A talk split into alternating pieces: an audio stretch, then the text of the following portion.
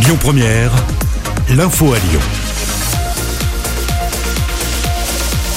Bonsoir à tous. Dans l'actualité ce lundi, le président pourrait prendre la parole cette semaine pour faire le point sur la situation sanitaire en France.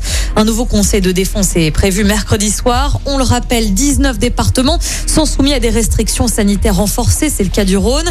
Notre département atteint les 476 cas pour 100 000 habitants.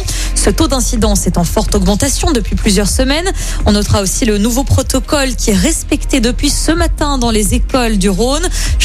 Classe devra désormais fermer pendant deux à trois semaines lorsqu'un premier cas Covid aura été détecté.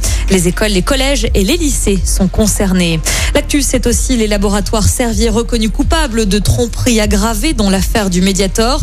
Le tribunal de Paris a rendu son jugement ce lundi après dix ans de procédure. Ce médicament antidiabétique a été reconnu responsable de centaines de décès. Les laboratoires ont été condamnés de lourdes amendes, à savoir 2,7 millions d'euros. L'agence du médicament écope également d'une amende de 225 000 euros. Retour sur cet important incendie à Lyon dans un parking souterrain. Ça s'est passé hier soir dans le 5e arrondissement. Le feu a nécessité la présence d'une quarantaine de pompiers. L'incendie serait parti d'une voiture. Une enquête a été ouverte. Aucun blessé n'est à déplorer, mais les habitants de l'immeuble ont dû être évacués. L'actu, c'est aussi ce montant, 4,5 millions d'euros. Ce sont les promesses de dons collectées ce week-end par l'association SIDAction. L'événement avait été annulé l'année dernière en raison de l'épidémie. Et puis on termine avec le tout nouvel album d'Astérix signé Jean-Yves Ferry et Didier Conrad.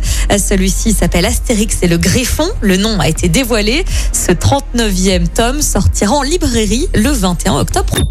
Écoutez votre radio Lyon Première en direct sur l'application Lyon Première, lyonpremière.fr et bien sûr à Lyon sur 90.2 FM et en DAB+. Lyon Première